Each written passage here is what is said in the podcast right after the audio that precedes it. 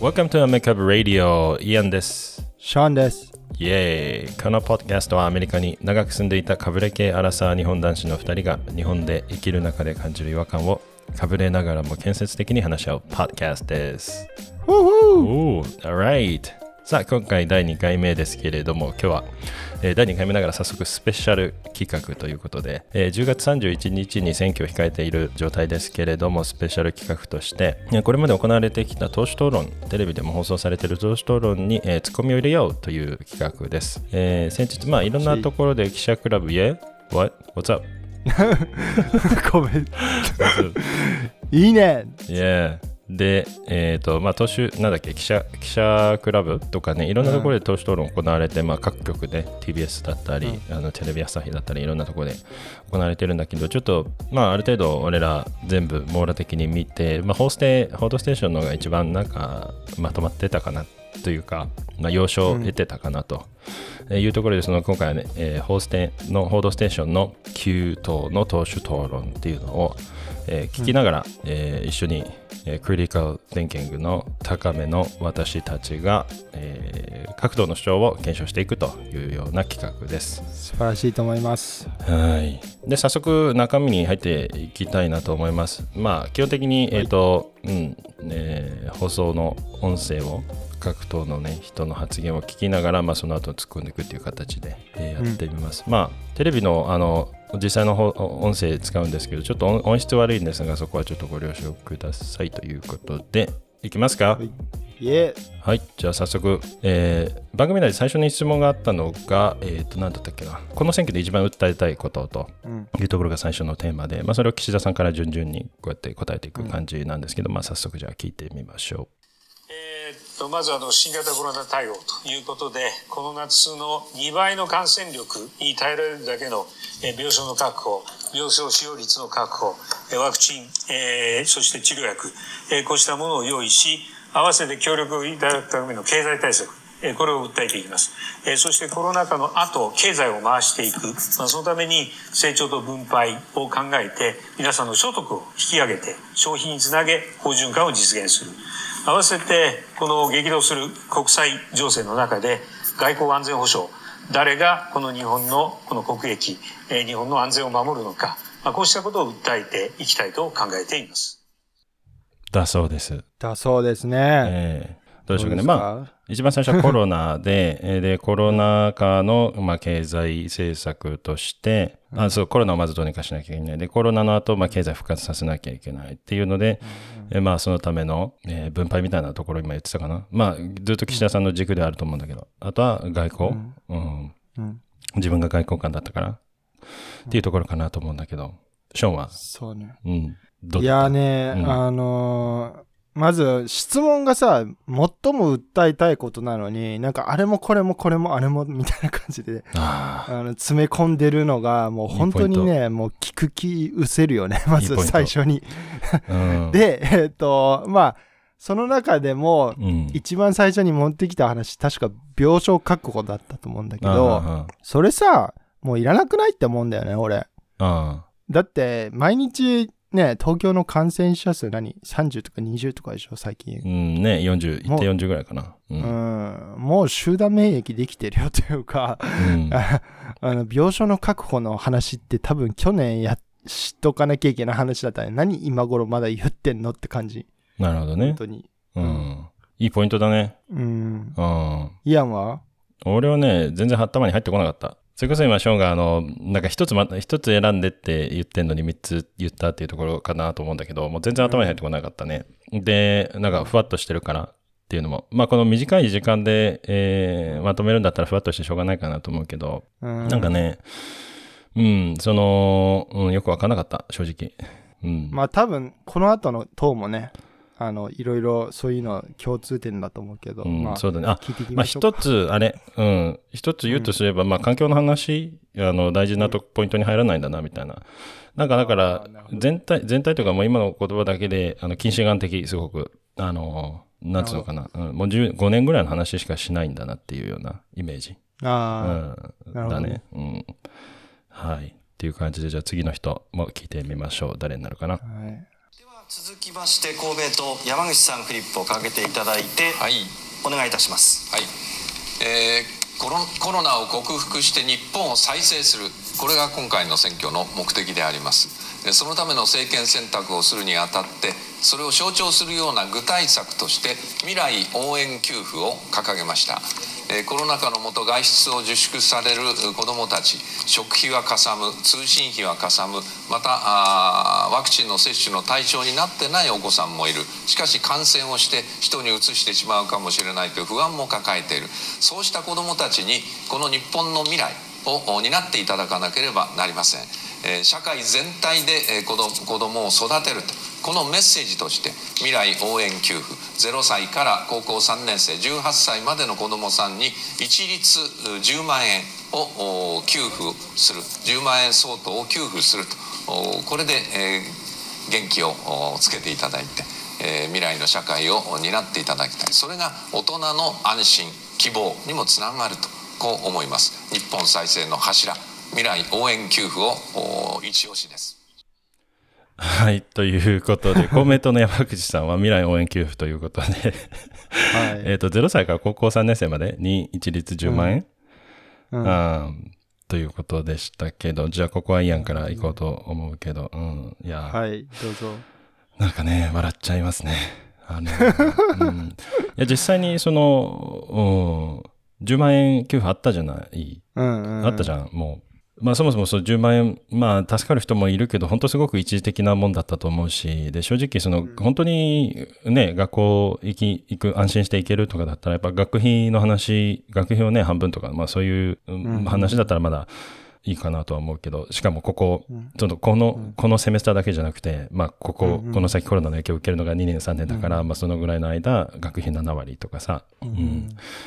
まあなんかそんなんだったら、だから方向、考え方としては、ああ、いいなと思うけど、その手段として10万円を、うん、っていうのはね、意味があるとは思えない感じかな。そうね、俺もおおむね同意で、そのなんか少子、少子化っていうか、まあ子供を応援するっていうところで、まあ多分少子化っていう問題を改善しようっていう、うんうん。あの政策の方針については俺はすごい、うん。あの、同意するんだけども、そうねなんかやっぱりね、イアンが言ったように、うん。うん。あの、10万円っていうのもあるし、うん。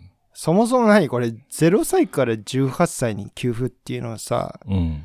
親に給付するんじゃなくて何、子供に給付するっていうことなのっていうふうに、あの、聞こえたんだけど、うん俺の気のせい？や、それは、まあ、あの、子供にあげても使えないだろうなっていうふうに思って聞いちゃったから、うんまあ、子供がいうるん子供の数だけ親の方に、うんあの、き支給されるんだろうなと思って聞いちゃったけど、なんか、確かにそう捉えられてもね。い。ね、うんだって未来を応援しましょうっていうことでしょう。うん。うん。ねえ高校生いきなり元気で、ね、なんかさ10万やっぱさ、10万あの、親、親の立場からしたらさ、んなんかその、少子化を改善しようと思ったら、やっぱり子供増やしたいね、産みたいね、うんみたいなところにインセンティブを与える必要があると思うんだけど。その、10万円ポッチ1回きりだったとしたら、うん。そこの、なんていうのかな、経済的な ROI って、ネガティブなんだよね、結局。うんうん。その、あリターンの、オンインベストメント。うん、ROI。そう、もらってる額に対して、うん。かかるコストの方がうん。高いから、なんかもうちょっっとがっつりと。なんか、100万円とかわかんないけど、500万円とか1人500万円、えーとかやって、で、その人口が増えたことによるうん。税収によって、その財源が結局、巡り巡って戻ってくるぐらいの、うん。なんか、政策が俺は必要なんじゃないかなって。そうだね。まあ、少子高齢化の、本当そうだと思う。少子高齢化の話のその文脈では言ってなかったけど、きっとコメントとしてはね、その、そういうの、うんどっかで言ってたような気がするから、その、超高齢化社会だから、みたいなところで。うんそこの軸がある上でのこういう提案だとしたらね、やっぱもうちょっと大きく出ないと意味はないなって感じがするよね。で、うん長い目で見れば今、ショーンが言ったように、国のそのね、10年20、20年以降を、もう20年、30年、40年で国を考えたら、もちろんね、そこで回収できるわけだから、うん、確かにな、そういう広い目、広いね、こう、長い目で見て提案してほしいね。っていうのはちょっとあるかな。確かにな。はい。はい、じゃあ山口さんの次はどなたでしょうか聞いてみましょはい。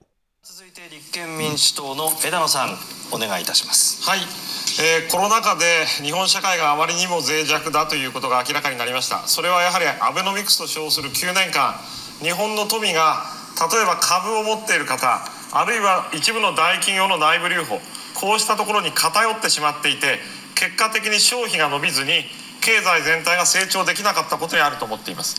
したがって富を適正に分かち合うその所得の再分配それから医療介護などそして子育てなどを中心とする暮らしの安心を高めていくこの2つでですね消費を増やしていくことが全ての出発点になっていくこの格差とそれから安心の2つを軸にしながら消費を拡大させて日本経済を本当の意味での回復基調に乗せていくそのことで社会を強くしていきたいというふうに思っています。はい、ということで、次が立憲民主党の枝野さんでしたね。はい。はい。うん。えーで、ポイントは、まあ、経済回復するためにどうしようっていうので、所得の再分配して、まあ、お金を公平に分け与えて、で、それで、まあ、国民に安心感を与えて、消費をたくさんさせようと。なんな全ての始まりは消費だみたいなことを言ってましたけど、どうかな、ショーン。あのね、うん。まあなんかいくつかのポイントに触れたいと思うんだけど、うんうん。まずなんか野党として、うん。あの、ね、選挙に臨むんであれば、うん決定的ななんか、その岸田総裁との、うん。その所得の再分配政策の差みたいなものを、はいはいはなんかその、ちゃんと明確にするべきだと思うんだよね。い。うん。で、あの、聞いてて、え、何が違うのっていうところが、まず、あの、伝わってこない。ない。でうん。まあ、2点目として、うん。そのなんか、安心できる社会とか、なんか、うん。あの、目指したい、その抽象的な、なんか、あの、社会像みたいなのはうん。分かったんだけど、うんうん。じゃあ、ポリシーベースで具体的に何をやっていくのっていうところが全く説明になかったから、あなんか聞いてる側としては、うーん、分かったけども、みあ。たいな、うん。あなた結局何をやるのみたいな、うん。どうやってそこに行くのっていうことが分かんないから、うん。投票する気になれない。うんかなって思った。なるほどね。確かに。イアンは？そうだね。いや、本当今聞いてて、ショーンの言う通りだなと思って、パッとしないなと思ったのはきっとそこなんだろう。だってその岸田さんとの違いがよくわかんないっていうの、分配においては。うん。で、俺がまあ、そのショーンの話聞く前に思ったのは、なんだろうな、消費ってそもそも、一番その大事なのかなっていう、まあ、あの、まあ大事なんだけど、うん。その、まあ消費、例えば低所得層の消費が上がったら、それはなんか経済の底上げになるのかなみたいな、なんつうの？うんやっぱり、どっちかというと、だから岸田さんが以前言ってたような、金のあるところからなるべく取るみたいな方が腑に落ちるのかなっていう、この、お金ない人に分配して、で、その人たちの消費を高めてって言って、なんだろうな。まあもちろんその所得が低いところに対して分配するのは大事だと思うし、それはぜひやってほしいんだけど、なんかそれで消費、それで消費だ消費だって言って、なんかどうなんかねっていう漠然とした、だからもっと具体的なところ聞きたいっていうところだと思うんだけど、うん。そうね。結局そこになるんだよね。だから、どうやって消費を活性化させるのって。うん。そのなんか、え、最低賃金の底上げなんですかとか、うん。なんか、そういったところが、その、この第一、第一声のプレゼンで出てこないっていうのが、もうその時点で、多分聞いてる側としたら、あなた何したいんですかってなると思う。うんうんうん多分後で言うと思うんだけど。うんうんうん。そうね。確かに。ちょっと次以降、どこかで具体的な話をする人がいるのか。次は誰でしょうかね。枝野さんの次、聞いてみましょう。え続いてえ共産党 C さんお願いいたしますえー政権交代を実現し国民の声が生きる新しい政権をこういう選挙にしていきたいと思っておりますで岸田新政権が発足して代表質問で政治姿勢について正しましたけれども率直に言ってこれまでの政治に対する反省の言葉が一言もなかった。森友疑惑など国政私物化疑惑についてもコロナで医療崩壊を起こして多くの方々の命を損なったことについてもそれからアベノミクスによって格差と貧困を広げたことについても反省がなかった。反省がないということはですねこれまでの安倍菅政治が表紙だけ変えて続くということになります。ですから今日本の政治を変えようとすれば、えー、自公政治そのものを終わらせる政権交代が必要だと。そのためにも日本共産党をですね躍進させていただきたい。やはりブレずに誠実に、えーこの野党の共闘を進めてきた日本共産党躍進させていただきたい。これを訴えて戦いたいいやはい、えー、日本共産党の C さんかな？はいでした。でまあこの辺からはもうちょっと、あの、あんまり話すことなくなってくるのかなって。いやいやいや、俺はあるかな。いや、えある？いや、俺は、じゃあ、ここ俺からだけど、うん、まあ、とにかく何にもないなって思うな。その政権交代って言って、自分の党が何するかっていうのを特に言ってないんだよね、多分。ブレブレずにとか言って。うん。で、まあ、そもそもね、うん、共産党の、まあ、なんかいつもこんな感じの印象はあるし、うん、そもそも自分たちがこう、なんか、うん、まあ、とにかくそう、そうですかっていう、あの、感じかな。いや、まあそうなんだよね。うん、で、まあ、このポッドキャスト的にもやっぱりクリティカルに、あの、批判したいっていうところで、あの、まあ、俺のツッコミを入れると、うんうん、要は、ただの政権批判で、あなたは何したいんですかっていうところが一向に見えてこなくて、うん、なんか外野がただなんかやんややんや言ってる野人みたいなのと、ね、あの、うん、あの、インパクトは変わらない。で、うん、なんか日本共産党を躍進させていただきたいって。な、うん、どういうフレーズなのって俺は 正直思っちゃう。あの、え、あの、なんでですかって。あの、そこが、あの、なんか政権交代を、なんか、あのしたいので躍進させていただきたいっていうことだと思うんだけど、うん、なんかそこのなんで政権交代を起こさなきゃいけないのか、ね、に対するその、導入部分の主張が全くないから、うんうんうん、だから笑っちゃうなっていうふうにはちょっとね、うん、確かにながら思います。はい。まあ、票は伸びないよね。その、本当政権交代した方がいいって、もともと思ってる人だったら、きっとまあ、うん、そういうのも含ま、共産党にも、の方も引きしないと、まあ、交代、政権交代起きないかな、みたいに思って、もしかして前提がその、そういう思ってる人はね、投与するのかもしれないけど、まあ、そうだね、本当。特に誰も引き込めるようなあれではなかったかなと思うけど、うん、ね、そうね。あと、個人的には共産党は俺、小池さんだっけ？もう一人、もう一個下の人かな？あの、小池さんの話とかはね、あの、他の番組で聞いて、あの、あ、わかりやすいなと思ったことあるんだけど、もしかしたら、あそうなんだ。うん、まあ C さんちょっと話し方もね、ちょっと聞こえにくい。まあそれは置いといて じゃあ共産党の C さんの次、誰になるでしょうか、うん、聞いてみましょう。はい、はい。では続いてですね、日本維新の会、松井さん、お願いいたします。はい。我々は、あの、持続可能な日本を作ると。分配のための改革実行です。これはもうあの霞が関永田町にいらっしゃる全ての皆さんが、えー、もう認識をされてるけれども、えー、どうしても抜本的なあの日本の改革を、えー、進めようというのがなかなかできていません。いません。今、まあ、日本はもう確実に人口は減少している社会です。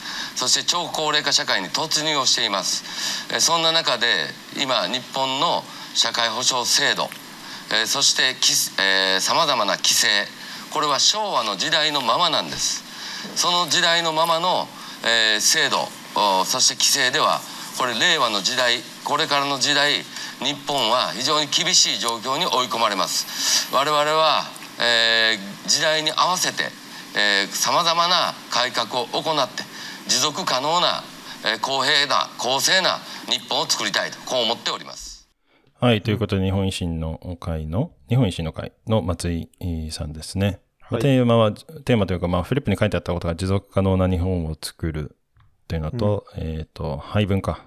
配分、うん、分配のために、えー、改革、うん、改革実行というところでしたけど、ショーンは、うん、どう？いやー、あのね、俺正直まあちょっとこの冒頭のプレゼン聞いてちょっと残念だなって思ったね。なんか個人的に維新は応援してる側の人だから、あの、あれなんだけど、なんかその、異臭があんまり、まあ、少子高齢化っていうところは言ってたけど、うん。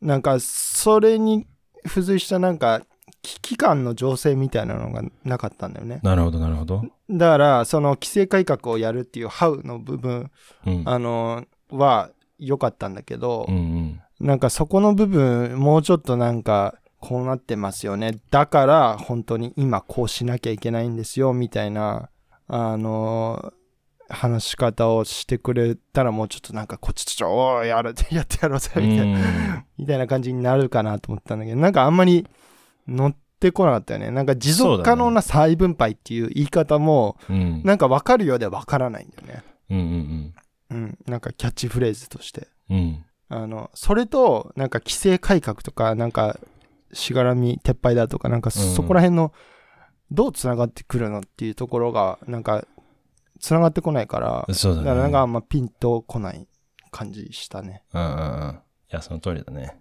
まあ、俺としても、うん。うんあの、そもそもやっぱり持続可能な日本っていうのの、持続可能性ってもうなんか環境の話とかでもすげえよく聞くんだけど、やっぱ持続可能の定義って超大事で、うん。持続可能とかサステナブルって全員、あの、全員定義が違うみたいな感じがしてて、だから、あのあ、ショーンが言った通り、具体的に何が、何をもって持続可能なのかというところで、まあ少子高齢化だからみたいな話もあったから、うん、まあ子供が増えればそれは持続可能になるのか、まあその辺の定義もちょっと、まあこの短い時間でね、あのまとめるっていうか、そこまで細かく言うのは、そもそも無理があるのかもしれないけど、まあ、ちょっとふわっとしちゃったなっていうのは確かに印象としてあって。そうね。まあなんか、うんあの、俺、これ聞いてて思ったのは、もしかしたらこう、こういうことを言いたかったのかなって思うのが、うんいや、少子高齢化はまず問題にしてます。うんうんで、それの持続可能なっていうところの間にある問題って、多分年金だとか、なんかわかんないけど、はいはいはいその、社会保障とかね。うんうんね、雇用、雇用のあの、労働改革だとか、多分、はいはいなんかそういったところなのかなって思ううんだけ。まあ、だからなんかそこをもなうちょっとクリアにしてほしかった。なるほどね。そうか、そういう単語はちょっとちょろちょろ入ってきたら、うんもう少しイメージしやすかったかな。そのショーンで、そうそうそうなんかもう仕組みとして破綻してるんですよっていうのをどこなんですかっていうところうんうんうん をあのだから持続それを可能にするにはこういう規制改革必要なんですみたいなはいはいはい。あのそういう言い方をしてほしかった。なるほどね。まあ、ショーンはその元々の意思が持ってるね、政策とか方向性を理解した上でだからそういうふうにね、うんこう、汲み取れるというか。で、それ聞けば確かに、あの、うん、俺も、ああ、なるほどねって思ったな。うんうん。で、あとは、あれ今なんか言おうとしたんだけど、うん。まあ、うん、忘れちゃったんだけど、じゃあ、とりあえずこの、あの、医師の松井さんの話はこんな感じでしたね。じゃあ次、で誰になるか聞いてみましょ続きましてえー国民民主党玉木さんお願いします。はい、えー我々国民民主党やりたいことは明確です、えー給料が上がる経済これを積極財政で実現したいと思います。日本の最大の問題は30年間給料賃金が上がらないことなんですね。これ自民党政権も民主党政権もできませんでした。このコロナで傷ついた経済から再生していく際に長期にわたって日本が低迷するこの問題を解決するために、えートータル150兆円の大規模な、えー財政出動で日本をもう一度ですね元気な少し最初は過熱気味になるぐらいの積極財政で給料が上がる経済を実現したいと思います。まず当面50兆円の緊急経済対策一律10万円の給付をもう一回やります。そして傷ついた事業者に対しては業種を問わずに、えー固定費の最大9割月額マックス2億円までを保証する。そして消費税を5%まで経済回復まで実現するそして10年規模でえー教育への投資科学技術への投資そしてデジタルや環境分野への投資を大胆に行っていきますう。はい、ということで、国民民主党の玉木さんでしたね。で、これ、まあ、第一印象として、今までその言ってた、ちょ具体具体的なものがないよねっていう中で聞いてると、あ、随分ちょっと具体的だなって、個人的には、そうね。うん、感じたのがあるんだけど、これ、あの、財源の話って今出てたっけ？ちょっとで、あんまり ちゃんと理解できてまあそのなんか、か財源の話は確かあんま言ってなかったと思うけどなんかやっぱりすごい明確だよね。あの、うん。何をイシューとしてうん、あのすこの国の最大のイシューとして見ているかっていうところと、うん、あのどあのどうやってそれをやるんですかっていうところうん、あのがはっきりしてたからうん、なんかまあその給料に対して不満に思ってる層っていうのは、うん、あの、この主張すごい刺さるんじゃないかなって思うよね。まあね、本当その通りだと思うわ。まあ財政、まあ、この先の話で出てくるのかもしれない。あ、財政じゃなくて財源。財源？うん、やっぱこういうばらばらまきじゃないけど、ばらまきはまあさっきの人からみんな言ってるけど、あの、うん。やっぱこういう、どういうふうにお金を配ります、どういうところに適材適材適所というか、こうピンポイントで配ります？みたいなのは、アメリカでもよあのずっとあるじゃない？いろんな人が言うじゃない？でもやっぱ最終的にはそこ、財源どうするのっていうところに落落ちて、うん、落ちるというか、そこの議論になって、いや、それじゃあ現実的じゃないねっていうので、あの、ダメになったりとか、するから、やっぱこういう話、あのすごい具体的でいいなと思ったけど、やっぱもう少しあの知りたいなと思ったね。その、どういうふうに。だって消費税も下げながらだよ。例えば、消費税上げながら、そうやって社会保障充実とかはいろよくあるパターンっていうか、よくね、あの、現実的に計算できそうな話だけど、消費税も下げて、で、現金給付して、で、教教あの教育も、あの、無償化じゃないけど、教育も下げるって今言ってたっけ？まあまあだからお金出すっていうプランをすごい明確に言ってくれたから、どういうふうに集めるんだろうっていうのはちょっと気になるかな。まあ、その、財政出動って一般的に言うと国債を発行するってことだと思うなるほど、なるほど。そうかそうか。うん。だからまあ、そのお金をすりまくって、それを、そこからうん拠出するってことだと思うんだけど。うんあれってさ、ごめん、全然分かってないけど、あれ取り戻す必要があるの？財政出動してさ。あの、ない、ない、ないと思ってる、俺は。あない、ない。まあ、これは、あの、別別の議論になっちゃうけど、うんうん あの、基本的には国債って永遠に増え続けるもんだと思うんだよね。うん。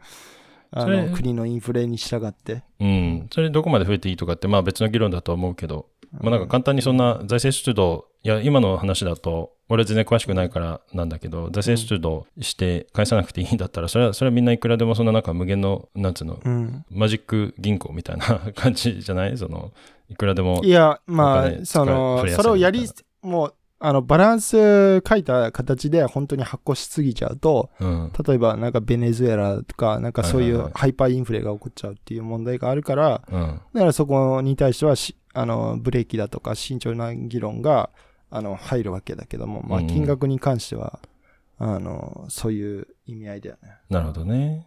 うん。Got it. OK, じゃあそして、えー国民民主党の玉木さん。他に何かある？玉木さんの件で。いや、ないかな。まあでも、うんい今のところ一番いいよね。ほうほうほうじゃあ次の人聞いてみましょ令和新選組山本さんお願いしますはい、ありがとうございます。私たちはこれです。令和の景気爆上げ大作戦でございます。えっと、コロナになってるからみんな困ってると思い込んでますけど、大きな間違いです。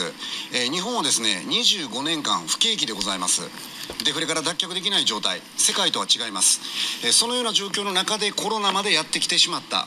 コロナが来る前の日本を見ていただきたいんです。生活が苦しいと言われている方々全世帯の54.4%そして母子世帯でも86.7%、え貯蓄ゼロ世帯これ日銀の調べですこれだけの世帯が、え貯蓄ゼロになっております、えこの状況の中にコロナがやってくればこれとどめに差しとどめを刺しに来られたと同じなんですね。やるべきことは何か徹底的な財政出動。その中でも幅広くやっていかなければなりません。消費税は廃止。なぜ消費税が廃止か。大企業の減税のための穴埋めに使われてるから。そして金持ちの、えー所得税を減税するための穴埋めに使われてるから。このような偏った税の取り方を是正する。まずは消費税は廃止。他にもですね最低賃金1500円。これは国の保証でやっていく。そろそろまとめてください。他にもあります、えー子ども手当ですね。これを倍にしていく3万円ですねそういった形で大胆にこの国の危機を修復していくということが重要だと思っていますう。はい。ということで、うん。うん。令和新選組の山本、山本さんの話でした。えーっと、ポイントはまあいろいろあったけど、どうよ、えーショーンは？まあなんかその、うん、まあやりたいこととなんでやるのかっていうところは結構明確な方だと思うんだけど、うん。まあ個人的にその、えっと、これ何？あのフリップでまたあのグラフ見せてたの？その消費税が所得税の穴埋めに使われてたっていう話。そこはね、言ってるだけ、口で言ってるだけ。うん。ただ、あの、まあかうん。うん、それに関してはちょっとね、なんか、ちょっ、なんか、俺もあのグラフ分かりづらいなと思うんだけど、正う直ん消費税が上がってるタイミングと、そうんの法人税が下がってるタイミング、別に連動してないんだよね。うん。うん。だからなんか、ちょっと、ちょっと、うん騙してるじゃないけど、なんか慎重にちゃんと検証した方がいいなっていうふうには思う。そうだね。うん。そもそもそこの相関関係、まあ消費税が上がった理由が、その法法人税の穴埋め、うんうんうんみたいな、毎回。確かにね。毎回言ってるけなんかどね。うん、そうだね。俺もその消費税を下げるっていうのは一番その国民にとってなんか嬉しいことに感じやすいから言ってるだけと思っちゃっていつも。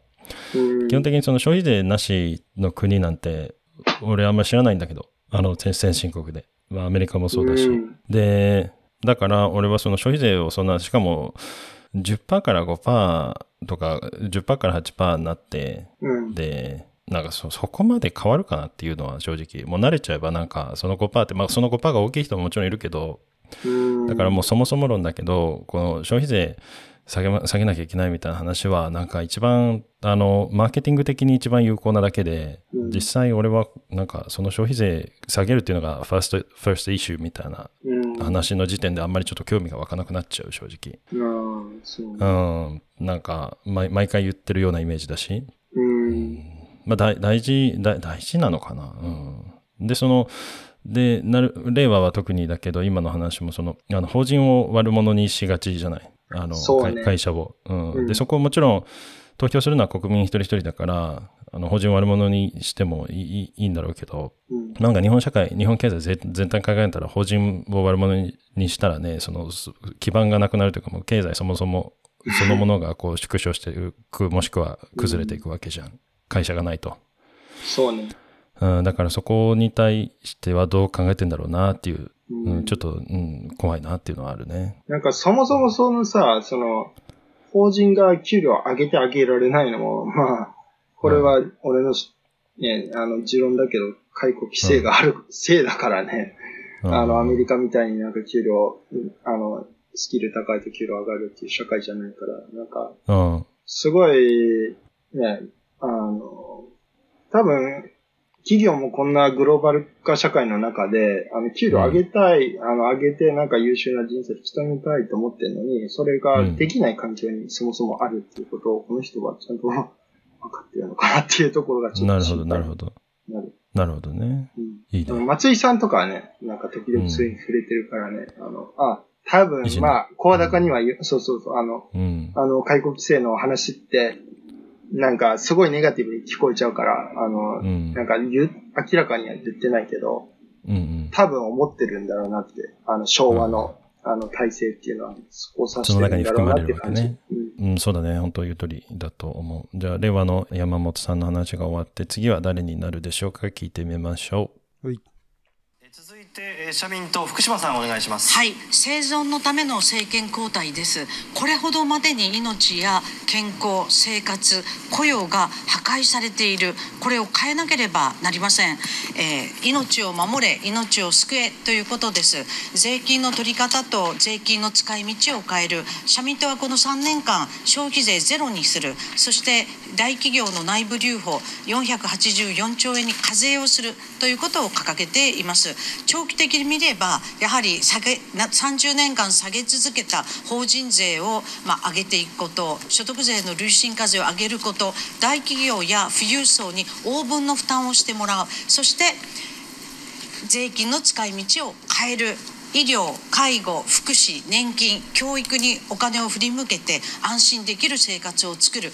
企業が潤えばうまくいくという新自由主義を社会民主主義みんなのための経済社会政治に変えなければ生存そのものが成り立たないというふうになっております、えーそして脱原1分が過ぎまし発た。脱炭素で持続可能な社会を作っていきますとできる未来へ、えー希望の持てる社会を作っていく。それが今度の選挙の争点です。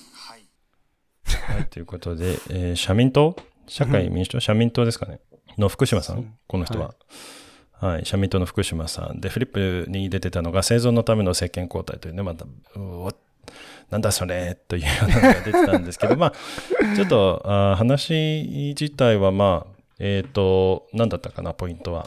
いや、わかんない。もうポイントがわからない。もうなんか、あれもうんもうなんか、共産党と一緒な部分もすごいあるし、そうだね。あのーまあなんか、すごい抽象的すぎるんだよね。うんうんスタートが。生存のための政権交代。うん。なんか別に木木がに苦しんでる日本国民って本当に少ないと思うんだけど、うん。なんか、なんかそ、そういうスタンダードに対して生存のためとか言っちゃうあたり、そうだね。なんか、ギャップを感じるよね。そうそうそうそう、見てる世界のギャップをね、感じるよね。うなんか。アフリカのどっかのすごい、あの、食料が、食料難の国にいるのか、俺らは、みたいな感じのうんうんうんトーンで言ってくるから、はってなるよね。そうだよね。なんかそういうふうに見えてるのかもしれないけどね、なんかもう、うん。この今の社会はもう終わってるみたいなふうに思ってるのかな、みたいなね、印象もあるし、あとな内部留保に課税するっていう、その、まあ、分配のところの財源だと思うけど、内部留保に課税っていうのって、そもそも、まあ、今はないっていう前提でいいんだよね。今は内部留保にはもちろん課税ができてなくて、まあ、その年々のあの利益に対しては課税してるけど、そこいやそこがちょっとあ一一つだけ具体的なのが出てたかなみたいなうん。思ったところがその内部留保への課税で、まあそこ今もし全くできてないんであれば、うん。まあありなのかなって思ったりするのと同時に、まあ、内部留保の大切さっていうのを今思い知ってるわけじゃん、コロコロナで。な内部留保があったものが残ってるわけじゃん。うん。うん。いや、そうなんだよ。本。あの、本当になんでそもそも企業が内部留保を貯めたがるかって言ったら、その、日本は首を切れない社会だからなんだよね。いざという時に。だから、そのリーマンショック級のことが起こったら、リストラ、もうなんかもう会社が本当に潰れるっていうレベルじゃないと、リストラさせてくれない社会だから、だから、うん。いや、そりゃ怖いから、今のうち貯めようっていう思想になるよね。これしょうがないと思うよ、内部留保に関しては。うん、まあその人件費、まあそうだよな、人人件費だけじゃないかもしれないけど、そこがかなり大きな理由になるというところなんですけどね、まあ本当に内部留保ああったところしか残ってないしね、内部留保なかったら、あの国がやってた、あの飲食店の保証とかもあれ、間に合ってないしね、絶対先に潰れてるしね、うん内部留保ないと。うん、なるほどね。というところで、その内内部留保ををから吸い取ろうみたいなところも、どうなんだろうなって感じるところではあるかね。苦しめるだけだよね、本当に社会を。うんマジであ。とここ、うん、ここで初めてあの環境の話が出たかな。もしかしたら C さんも、あの共産党の C さんも言ってたかもしれないけど、脱炭素、脱原発っていうこのことを言ったんだけど、あのね、非非現実的すぎて、うん本当になんか、うんまあ、どっかで聞いた言葉を並べて、あの響きがいいから並べたんだろうなっていううんところだね。脱炭素して脱原発して、じゃあエネルギーは何で作るんですかというところとか気になるし、やっぱりなんか現実的じゃないなっていうのは、あの、うん、よく、あの、わ、かりましたね。はい。やっぱり、うん、それで環境環境のことももちろんあの自民党とかね他の党で足りてないポイントだからすごいいいと思うんだそこを作るのはきっと。うんあその環境には興味がある人にとってはね、うんそういう人がこの社会をこう20年30年40年とかのスパンで考えたらうん。すごいいいテーマだなと個人的には。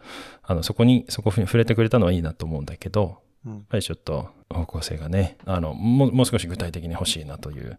そうね。やっぱね、いいいいとこ取りばっかりはできないわけで、その脱炭素はもちろんなんだけど、それで脱原発も一緒にっていうのはちょっと欲張りすぎというかね、感じなんですよ。うんそうなんだ。だから、そうって思っちゃうから、やっぱね、もうちょっとちゃんと具体的にしてほしいなっていうところかな。はい。はい。というところで、意外と長く社民党について話しちゃったけど、社民党の次は、えっと、最後かな？はい。じゃあ最後の人聞いてみましょう。NHK と裁判している党 弁護士法72条違反でえー立花さんお願いしますはい、えー、我々 NHK と裁判している党弁護士法72条違反でという名の国政政党はもちろんこの NHK 問題です NHK が反社会的集団であることおまあ、我々が国政政党になって2年2ヶ月経つんですがいまだに NHK はですね契約をした月から受信料を払ってくれであったりとか、まあ、これ放送法64条2項違反です。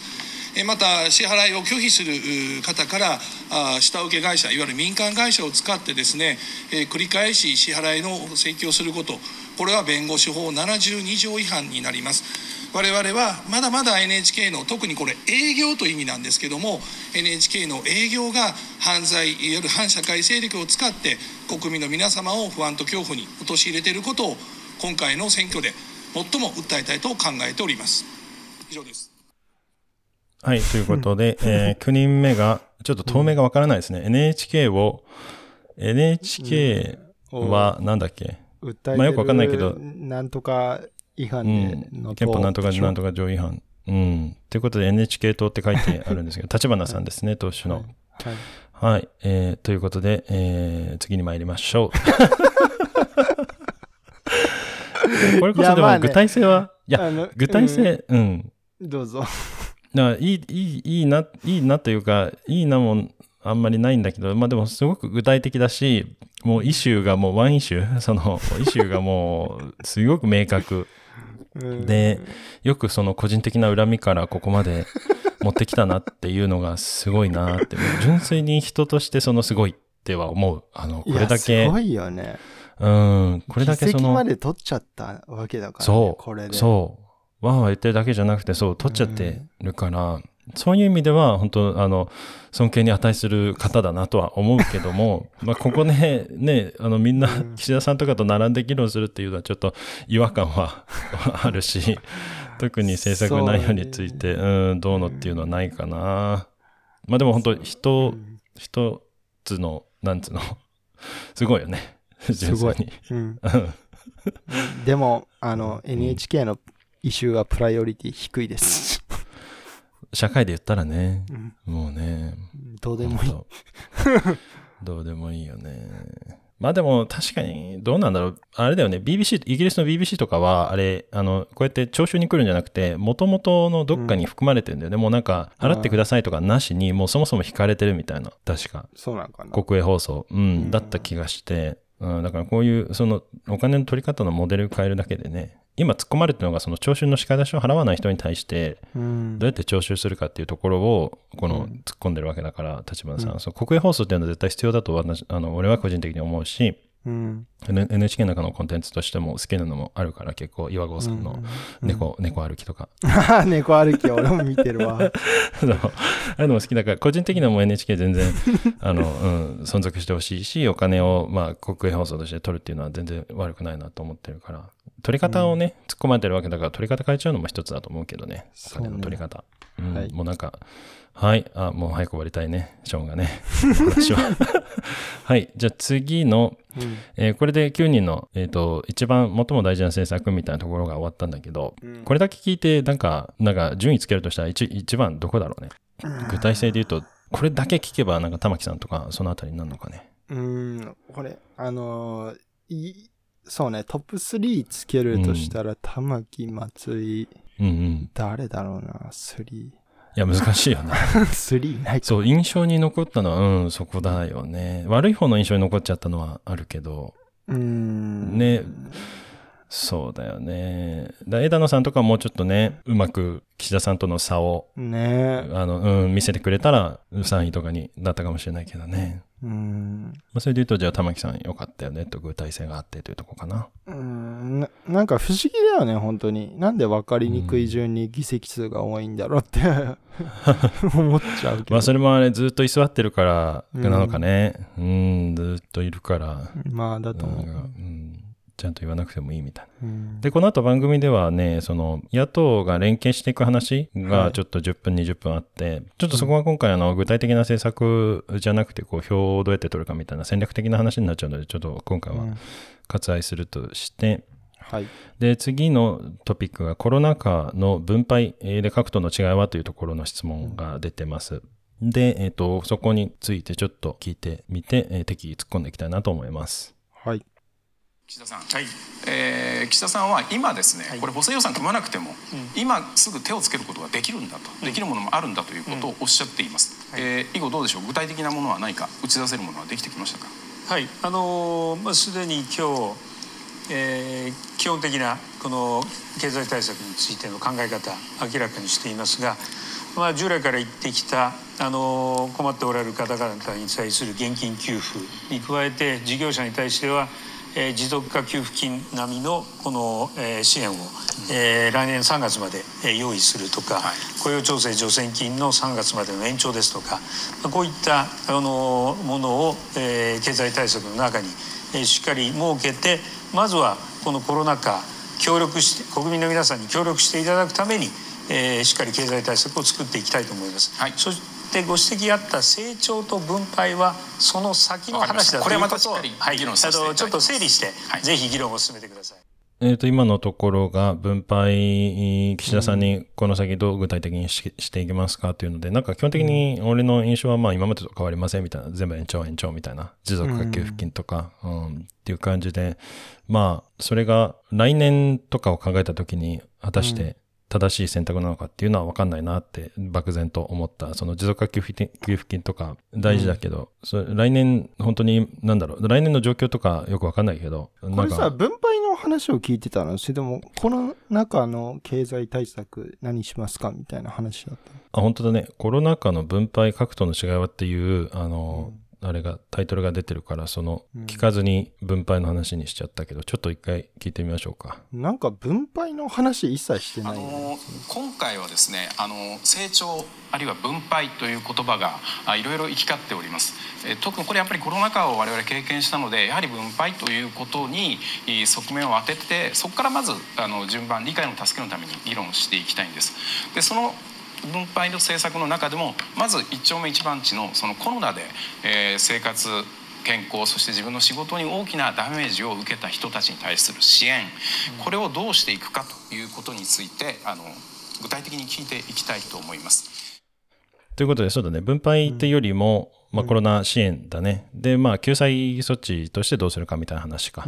質問はね。で、まあそれに対する回答として、まあ持続化給付金とか困ってる人に対してのお金出すっていうのを続けていこうみたいな回答だったのかな。そうね。あのーまあ、俺としてはやっぱりその、なんか、授業を持ってる側としては、うん。結局、なんていうのかな。なんか、あんまり給付されなかった部分もあるし、うん。あの、これだけの、その岸田さんの話だけを聞いてたら、うん本当にやるの？っていうところは感じる。実体験として。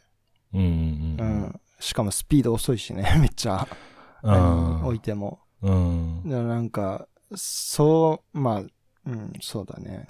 あとなんか、もうなんか、やっぱりあれもこれもっていう感じだから、うん。なんか頭に残らないよね。何話したんだっけ、ねこの人って。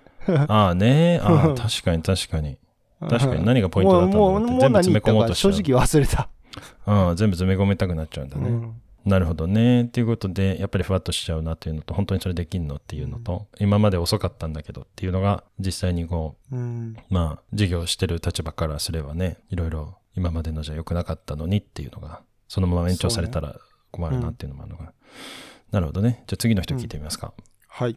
枝野さん、今とりあえずこのコロナ急いで手当てをしなければいけない、どんなメニューを考えてますか？あの私たちはもう3月にですね、えー持続化給付金これ事業者の事業支援地域や業種を問わずにですねそして1年前のものと比べてメリハリをつけてということはもう3月から我々提案していただいるのにですね残念ながら自民党の審議拒否にあって国会で審議もしていただけませんでしたそれから所得の低い皆さんあるいは子育て中の皆さんの所得の低い方こうした皆さんに対する明日の暮らしのための生活支援これも3月に法案提出しながら自民党の審議拒否にあって審議もしていただけませんでした。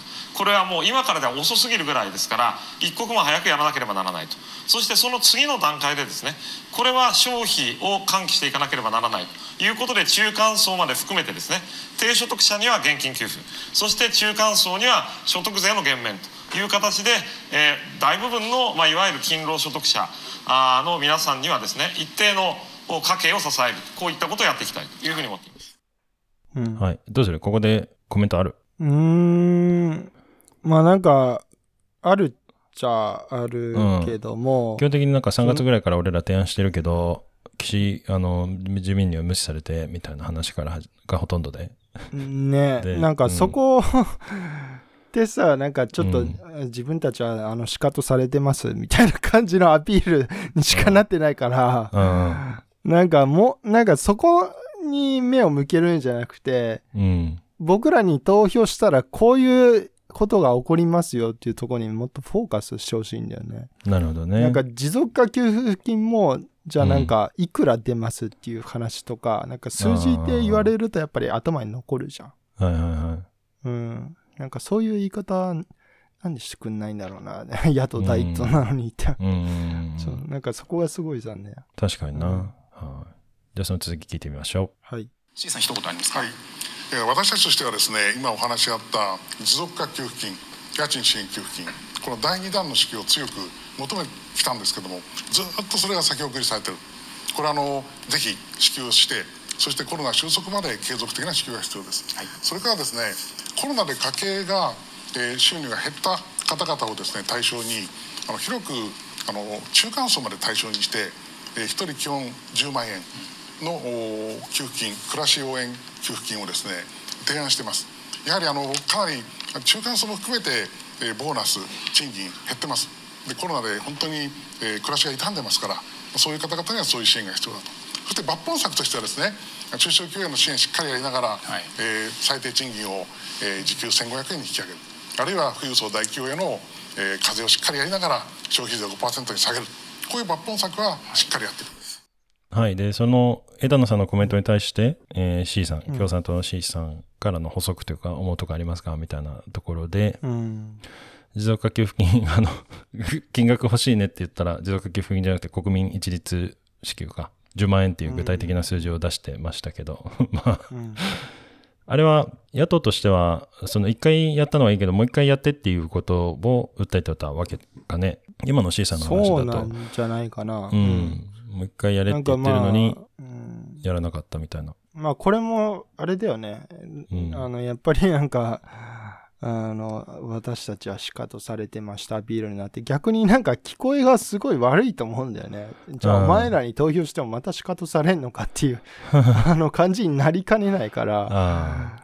自民党は性格悪いみたいな風なアピールをしたいのかね。そう、なんかいじめられてますアピールはしない方がいいと思う。なんかもう、あね、あの、うん、なんか俺らに投票するとこうなりますよっていう、なんかその、うん道筋とかなんかその先にある光みたいなのをうん、あのにフォーカスして主張した方がいいなと思って、うん、でもなんかその逆になんかまああの最初のねプレゼンの部分と違っていいなと思ったのは、なんかその最低時給1500円だとか、なんかそういう話が出たから、なんかまあそういう話をね、やっぱ、あの最初にするべきだよね。なるほどね。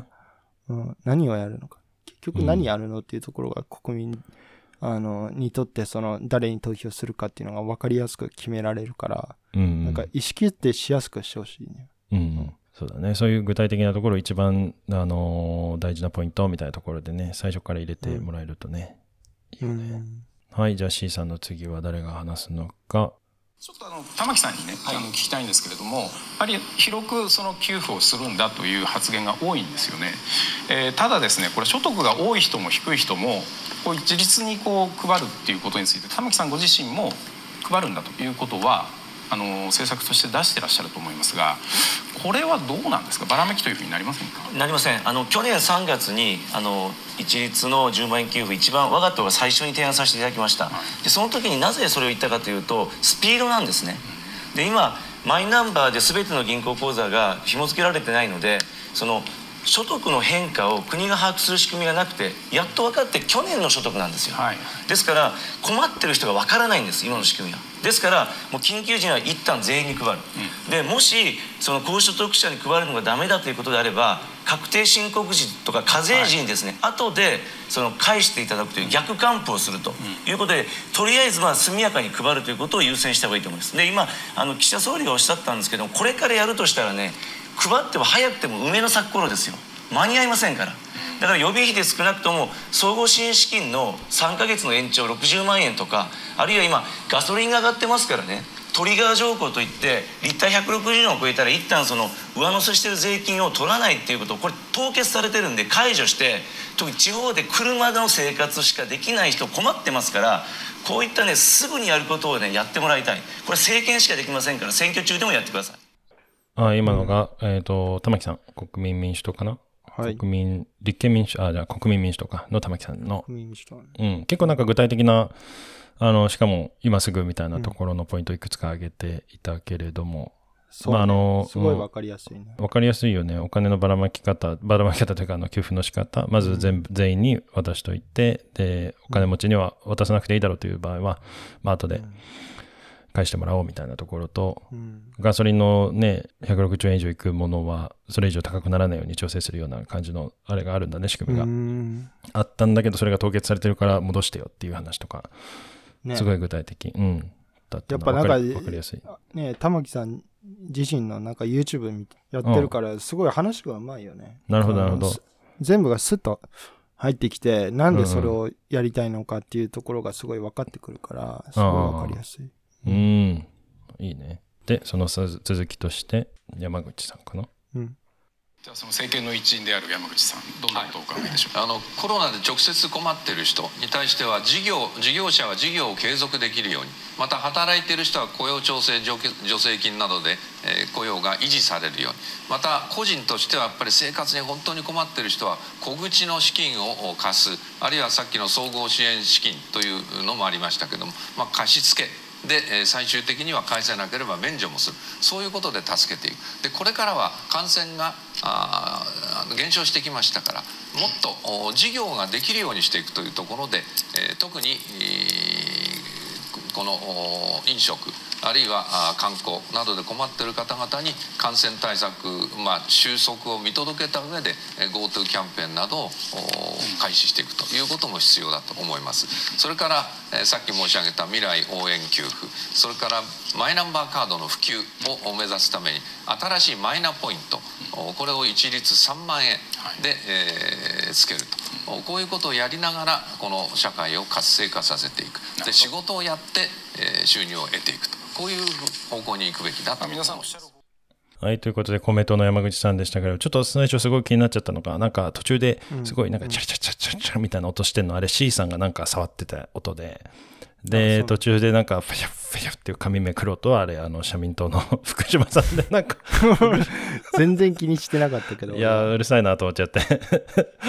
いや全然話とは関係ないんだけど、どう今のショーンは山口さんの話？なんか、うん、まあなんか、あの、おおむね、なんかやってくれる話については、うんあの、うん、ありがたいなと思うんだけど、うんうんうん。ただ問題なのは、この人は与党なんだよね。はいはいはい。なんでやれてないのって話なんだよね。ああ、確かにね。まあなんか持続化給付金最初になんか、うんえっ、と、多分提案ししたのはや野党かもしれないけど、なんあか最後の引き金引いたのは。公明党だったから、まあ多分そういうのは効果あるのかなと思うけど、うんうんでもなんかちょっと、うん、不信感が拭えないかな。ああね。事業者として。やってくれ、やるやる詐欺みたいな感じを受けてしまう。なるほどね。はい。で、その続きは聞いてみましょ岸田さん、分厚い中間層を作るというその具体的な手当、えー少し中中あのレンジをちょっと長くして、対策を教えてください。はい、あの分分厚い中間層を作るつまりあの分配の方の話ですが、えー私はあの成長と分配成長も分配もと申し上げていますがやはり分配するにはですね成長経済の成長があって成長の果実をまあ分配する、えーこれが筋だと思いますいきなり借金で分配分配するというのではなくして経済の好循環経済を成長させてその果実を分配する。えーその成長、まあ、今まで特にまあ力じ力を入れてきたえー自民党公明党与党がこのそその分配ということを言い出すところに説得力があると思っています。ぜひ成長を実現した上で分配そそれでなおかつですね市場に任せるとかトリクルダウン自然に任せるんではなくしてぜひ政治も民間と協力しながら成長も分配も実現していくこれがこの今までの経済とも違うという点だと思っています。う。はい。えー、山、岸田さん誰だっけ？岸田さんです。岸田さんだ。山岸さんって言いそうになっちゃった。岸田さんのうん話でしたけれども。なんかあれだね、あの、まあ、財政出動っていうのが野党が言ってること、その、それが借金でっていうところになるんだと思うけど、うん岸田さんは借金でじゃなくて、まず経済成長させて、その果実を分配するみたいな。結構、うんよ、うん、よく考えるとなんか結構時間かかりそうというか、それ、それまでの間どうするんだろうみたいなのは、ふと思うところだけど。そうなんだよね。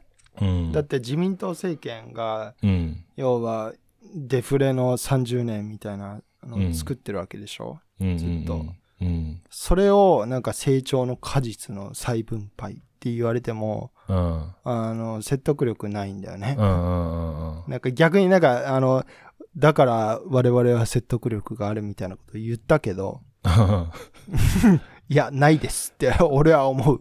なるほどね。うん。うん。で、その直後に松井さんの発言が来そうなんで、それ聞いてみますか？はい。はい、維新の松井さん。維新の松井さんに聞きたいんですけれども、成長と分配両輪だということで、まあ、これなかなか優先順位つけがたいとは思うんですけれども松井さんどう考えてますか、いやあの今岸田総理のお話を聞いてたんですけどね。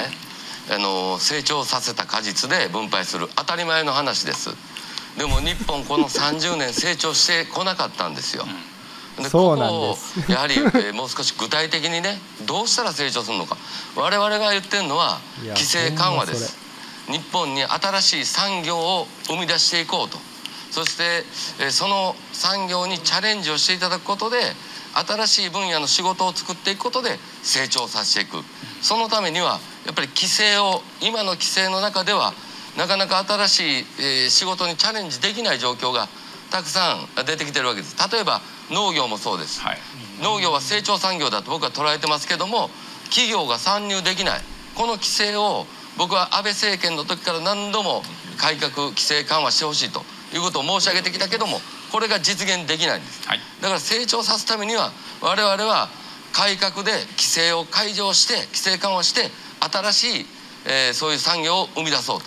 この果実を持って我々は分配していきたいと思ってますなるほど。松井さんの発言、ちょっと途中で、あの、ショーンがうなずいたりしてたんだけど。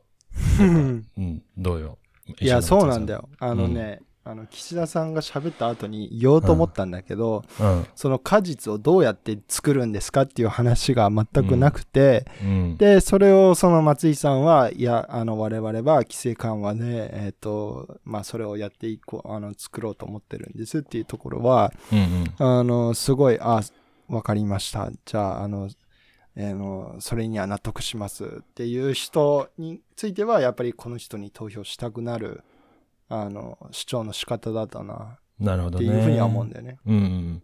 ちなみに、例えばその農業の規制って今何なん、あの新規参入できないような JA とかのしがらみ？どういうところなの、まあ、うん農業に限らず、なんかもし、うん、あれば、具体的に。あんま詳しくないんだけど、うんうんうん。でもなんかそういうなんか JA がすごい強いみたいな話は聞いたことあるし、まあうん。うん企業が参入できないっていう話だと思うんだよね。多う分。ん。だからなんか、あ多分アメリカとかわかんないけど、フランスとかだったら、フうん。ランスってね、あの、EU の、うん。あの農業大国だけど、なんかそういったところがさ、うん。多分普通に法人でもなんかは畑いっぱいも持って、うん。なんか機械化だとか自動化だとか、そういうの推進してやっていくんじゃないのかな、うんうん 多分、多分そういうのをやりたいのかなっていうふうにうんうんうんうん。そっか。なるほどね。まあ農業だけじゃないんだろうけど、山ほどあるんだろうけど、うんいろんな産業そうそうそう。がうんうんうん。例えば農業とかね。はあ、確かにな。はい。というので次、誰が喋るんでしょうか？あの共産党の C さんに聞きます、あの共産党その規制を 撤廃していくんだという今のお話お話に対しては基本的なスタンスとしてはあまり共産党からそういう声を聞いたことがありません。具体的な考え方ありますか？あの例えば規制緩和ということで労働法制の規制緩和をやってきた。その結果ですね、えー派遣パートアルバイトを非正規の方働き方をさせられてる方方がですね若者では半分ですよ。女性も半分。全体の4割でこういうやっぱりえー労働の在り方の劣化っていうのを作ってるわけですね、それで私今分配のと成長って話で出てきたんで一言言いたいんだけども、問題はですね分配の中身が歪んでる、ここにあると思うんですよ。つまり、えーこの9年間で日本の大富豪の資産というのはですね6兆円から24兆円に4倍になった、ところが働く人の実質賃金は22万円減ったつまり大企業や富裕層が分配を独り占めしてしまって庶民のところに分配が回ってないと。この歪みが問題。ででこの歪んだままでは成長もできないと。これは今の実態だと思うんですね。じゃあどうやって歪みを正すかって言ったらいろんな方法があるけれどもやっぱり税は一つの大事な方法ですよね、富裕層や大企業からきちんと税金を取って消費税を減税すると。これはやはり再分配になりますよね、ところがあのそのことをせっかく、えー金融課税の強化ということでえー、総理おっしゃったんだけど総理になった途端にトーンダウンしてしまって、はい、それもやらないっていうんであればねこれ分配の歪みを正すことになりませんね。わ、はい、かりました。ここを正すことが一番大事共産党の C さんですけども、続けて枝野さんも聞いちゃいますか、うん、それか。いやちょっと突っ込みたいね。うん、おおどうぞ。あのー、まあ、その共産党ってもともとね、なんかその、なんか低所得者、あ低所得者層に対して寄り添ってっていうと、うんうん、カラーはすごい出てる発言だなっていうふうには思うんだけど、うん、なんかそもそもその非正規雇用だとか、そういう話のあれも、あの、ボトルネックってそこじゃないっていうのが俺の思ってるところで、結局解雇規制があるから、うん、その正社員っていうステータスの人たちが出て、うん、で、それで、その、まあ、一回雇ってしまうと永遠に雇用しなきゃいけない。首切れない。っていう状態だから逆に非正規雇用っていうような仕組みをなんかその小手先の解決策として作ったのが、できた制度が、そういう非正規雇用の話なのね。だから規制改革自体が悪いんじゃなくて、んなんかやり方の問題の話をしてんのね。で、アメリカだったら、例えばだけど、その、あの、こういうその搾取、まあ非正規雇用っていう形態がそもそも起きないようにするために、あの、週30時間だったかな、35か30だったと思うんだけど、あの、週30時間以上働いた、働く人に対しては、正社員のベネフィットを与えなきゃいけないっていう法律があるのよ。うん。うん。だから、そのアルバイトっていう、その境目が、うん、その雇用契約の境目じゃなくて、うん、実態のところで境目をちゃんと作ってんのね。うん。うん。だからなんかそういうやり方も議論してほしいなっていうふうには思うよね。なるほどね。じゃあ、えっと、続きで枝野さんの話聞いてみます。立憲民主党は成長戦略をどういう段階でどんな中身で実行に移していくのか。まさにですね成長してない原原因が成長してないんですから実はアベノミクスの9年間でも株価が上がっただけであって、うん、実質経済成長率はその前の3年3か月より悪いんです、うん、これ別にその前が良かったと言いません。バブル崩壊からずっと日本の成長率は低いんです。一貫してます。なぜかといえば富が偏ってるからです。消費が伸びないからです。しかもアベノミクスは例えば株価だけ上げたことで超大金持ちをさらに大金持ちにした、はい、大企業の内部留保を貯めるということで大企業だけ豊かにした。そして規制緩和と称してですね競争競争でむしろ格差を拡大させてむしろこの間にですね富の偏在歪みをね大きくしてくるだけだったんですよ。ですから成長してない。成長させるには消費を伸ばす。消費を伸ばすためには所得の低い人の所得を伸ばす。この方が消費が伸びるというのはこれ経済学の常識です。それから老後や子育てや雇用の不安があるから財布の紐が緩まない。だから実は社会保障と言われていた老後や子育てや雇用の安心を作ることが何よりもの成長戦略です。